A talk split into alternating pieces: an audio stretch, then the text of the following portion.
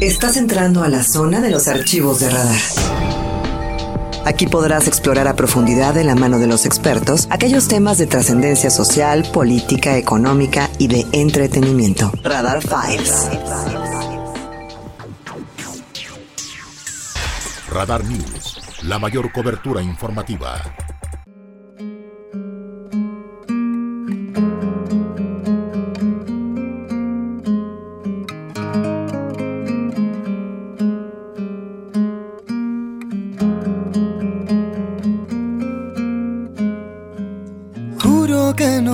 Vuelvo a hablar del tema, porque aunque no quiera todo terminó. Son las 8 de la noche con 34 minutos y hasta siento que es profanar entrar cuando está cantando Edgar Oceransky. Pero amigo, de verdad estoy tan contenta de que estés aquí. No, yo creo que se me ve eh, en la cara, pero me da muchísima alegría que estés eh, después de toda esta jornada de trabajo y que no has parado en muchísimos años, en 20 años o más.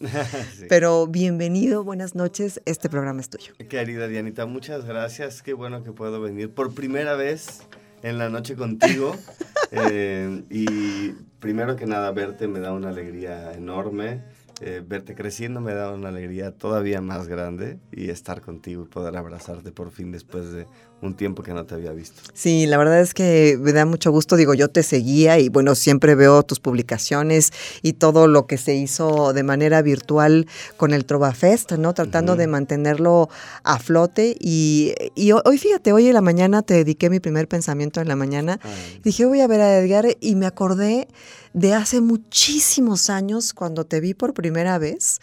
Eh, igual y me equivoco porque mi memoria está fallando después del COVID, pero en Plaza Loreto, en algún, Ajá. ajá, o sea, tenías Claro. el pelo a la cintura, sí, larguísimo, claro. y hubo una serie de conciertitos que se estuvieron haciendo allá en Ciudad de México, ajá. y yo me acuerdo que, fíjate, uy, te estoy hablando del 2000, ¿qué te gusta? No sé si 2000, antes del 2000, 2002, más o menos. Yo creo que fue como 2002 porque, yo, porque tú te refieres tal vez a unos conciertos que se llamaron Reflejos Acústicos. Exactamente. Que de eso salió un disco Sí. y entonces estamos hablando que fue entre 2002 y 2003 cuando mucho. Exacto, porque en esa época yo trabajaba en la coordinación de grupos representativos del TEC de Monterrey, teníamos un festival de la canción y yo me fui a buscar cantautores para que fueran jueces de- del festival. Ajá. Y me fui así a, a la aventura y me acuerdo que conocí a Gerardo Peña, Ajá, conocí a Raúl claro. Ornelas, o sea, conocía a varios... Ah, esto fue entonces el que la hace la canta. Ah, Ese fue otro. Yo creo que sí, te digo que Pero- mi pero memoria me falla. eh, Entonces fue 2001-2002. Exacto, más ahí. o menos eso.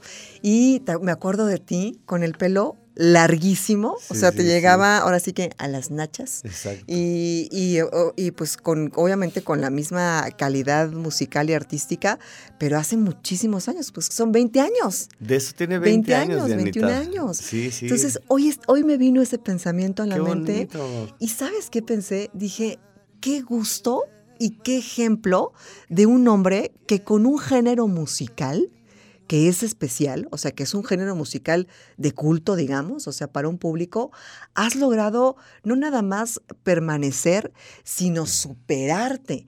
Y has generado trabajo para mucha gente y has reposicionado muchas carreras que, que se hubieran quedado a lo mejor en el camino.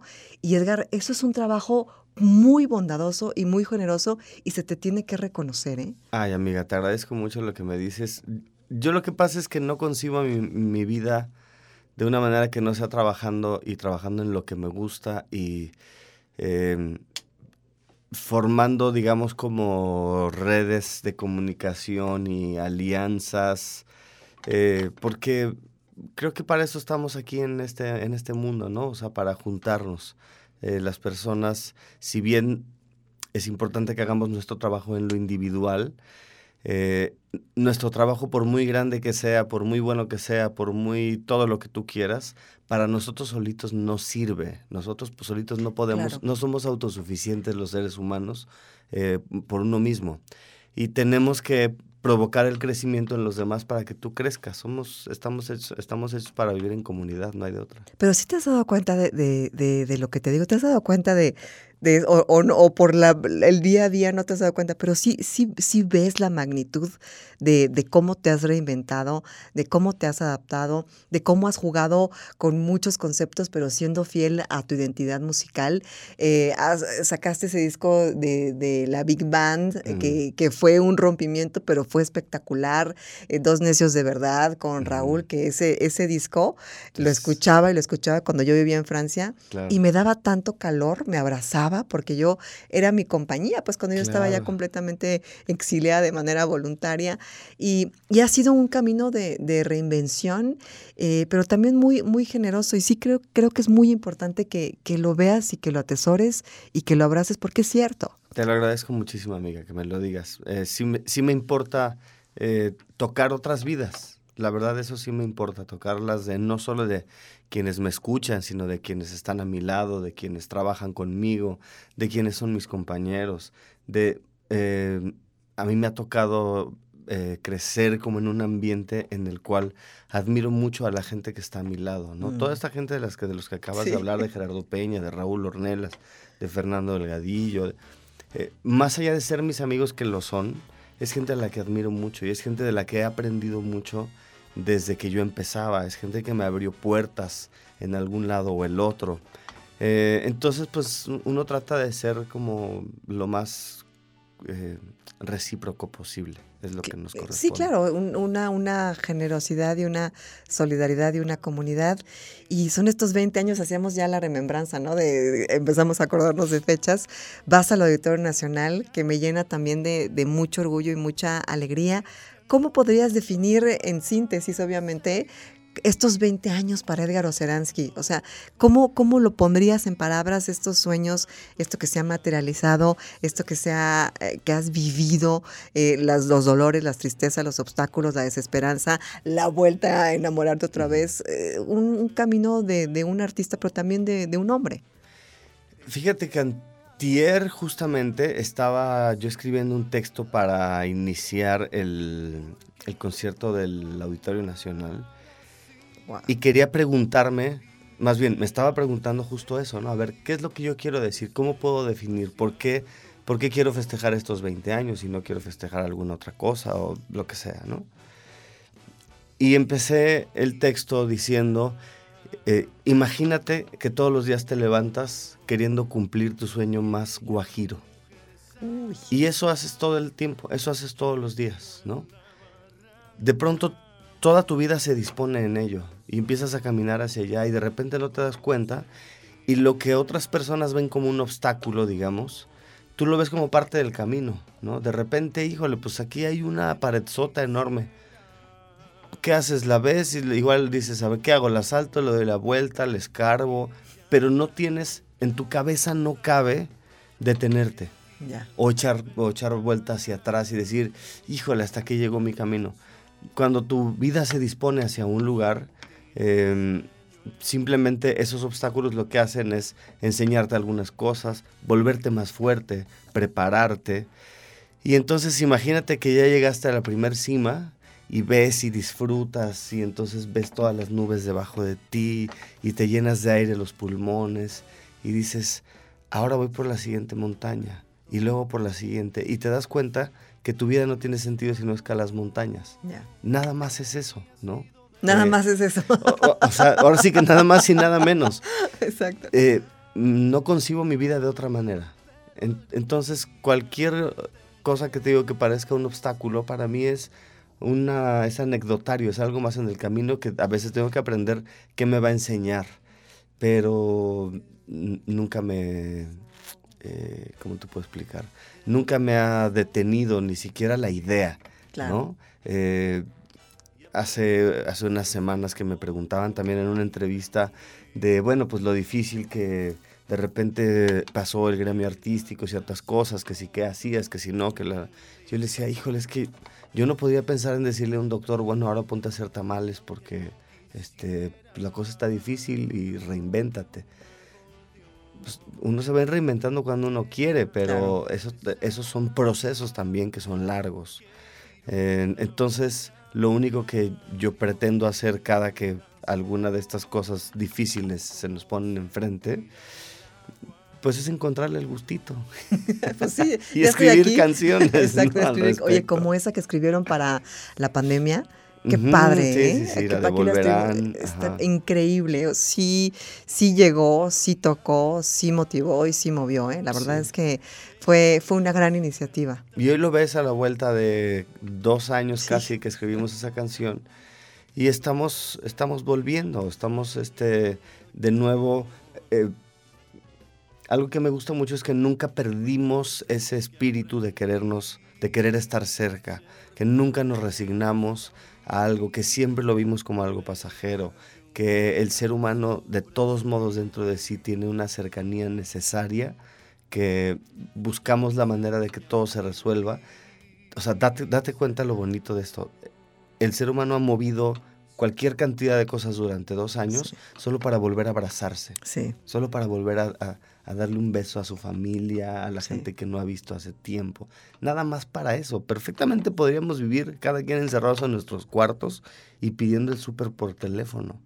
Pero no queremos. no queremos, claro, Eso lo, que aceptamos, pero no queremos, nos resistimos, Exactamente. claro. Siempre lo vemos como algo Exacto. que tiene que ser pasajero. Exacto, como tu historia, ¿no? A fin de cuentas, Ajá. o sea, está esa pared, pero ya veo si me paso por abajo, me paso por arriba, me doy la vuelta o hago un hoyo, ¿no? Pero eso no es, es, es temporal, no es permanente. Exacto. Estamos conversando con Edgar Oceransky, vamos a hacer una pequeña pausa comercial, pero no se vaya, mande sus comentarios al 442-592-1075, ya regresamos.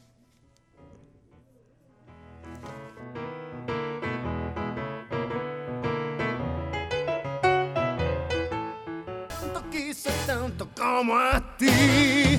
Cuando alguien muere siempre se le manda flores. Oigan, eh, 20 ciudades, 20 conciertos, eh, obviamente el Auditorio Nacional y de las ciudades privilegiadas, por supuesto, Querétaro, este próximo 12 de marzo en el Auditorio José Ortiz de Domínguez, Edgar Oceransky nos va a dar la posibilidad de asistir a uno de sus conciertos. Y yo le voy a decir una cosa, querido Radio Escucha, querida Radio Escucha, querida Radio Escuche, que Edgar Oceransky, además de ser un gran cantautor, además de ser un gran ser humano, es un gran showman. Y siempre te lo he dicho. Gracias. O sea, es súper agradable cómo vas llevando la conversación y cómo nos vas platicando eh, pues entre canción y canción y eso también es como un show alterno por el que no pagamos pero no lo regalas, ¿no? Sí, es tenemos- como el bonus. Tenemos stand-up y canciones al mismo, dos por uno, ¿no? Exacto, es un dos por uno. La verdad es que es muy agradable y te la Fíjate pasas que yo eso genial. lo, eso lo aprendí de, en, en el Sapo Cancionero. Claro. Eh, ahí todos los artistas que iban necesitaban poner un poco de comedia, o sea, era como parte de, ¿sabes? Ya, ya. Eh, a pesar de que había comediantes, o sea, había comediantes, había grupos de folclore, había cantantes que hacían trova, bueno, trova eh, en general, pero haciendo covers, había cantautores, pero todos eh, teníamos que desarrollar una vis cómica, porque la gente que iba ahí es complicado cuando de repente metes una canción que es un poquito más densa de lo normal, mantener la atención de la gente. Ya. Y la comicidad te ayuda a mantener esa atención de la gente. Aparte de que la otra, que también eh, aprendí a base de ver muchos conciertos, es que, bueno, tú vas a un show, no vas a oír un disco. Entonces, esa persona, esa plus. persona que Mm. va a cantar tiene que darte un show, porque si no te quedas en tu casa y prendes Spotify Claro. y, y te, y te escuchas todo el material de ese artista. El chiste es lo otro que te va a decir entre cada canción. Las canciones ya te las sabes.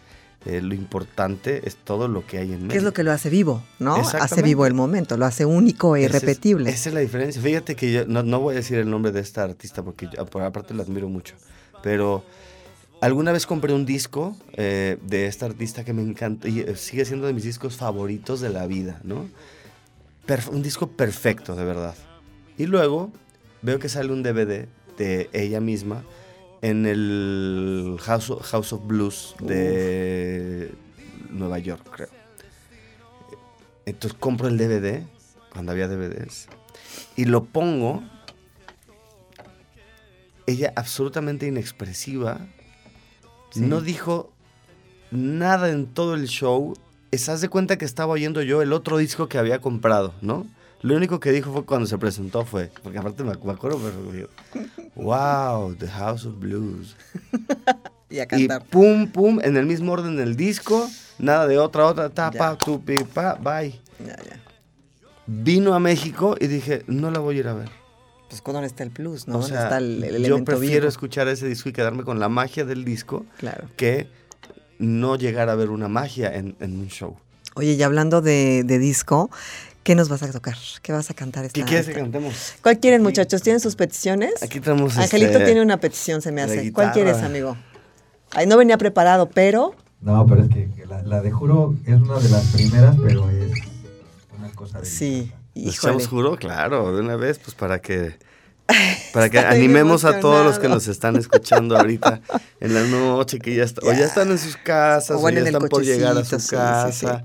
Este, animarlos a que, a que vayan a buscar sus boletos. Ustedes saben que lo pueden hacer por el teléfono, por la computadora. Ya, es muy Ya accesible. es todo muy, muy sencillo, ¿no? Vamos a cantarles juro, mi Dianita, ¿cómo no? Edgar Oceransky.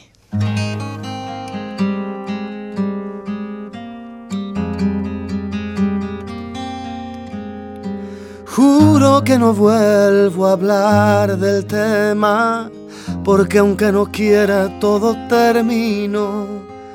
Cada quien mañana pegará la vuelta hacia su destino sin decir adiós. Juro que no vuelves a escuchar mi voz. No importa que estalle todo mi interior, aunque yo no entienda ya esta situación. Esta historia acaba porque nunca comenzó. Te doy la espalda, empiezo a andar. pero no dejo de pensar. Prendo un recuerdo para evaporar tu amor y más se inflama el corazón.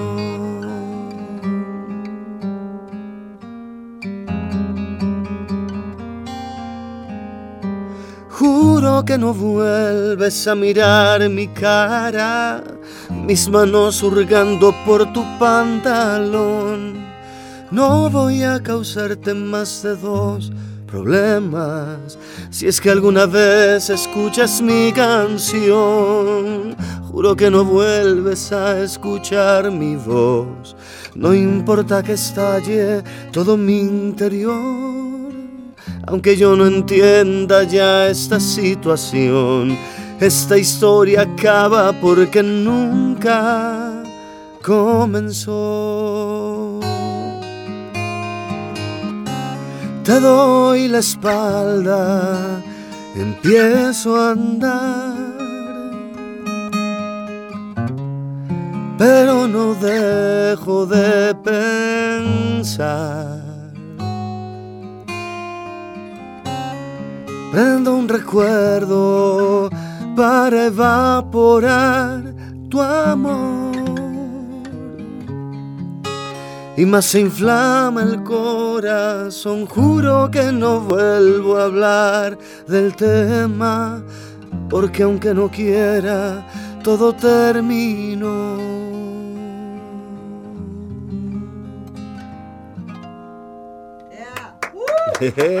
Gracias.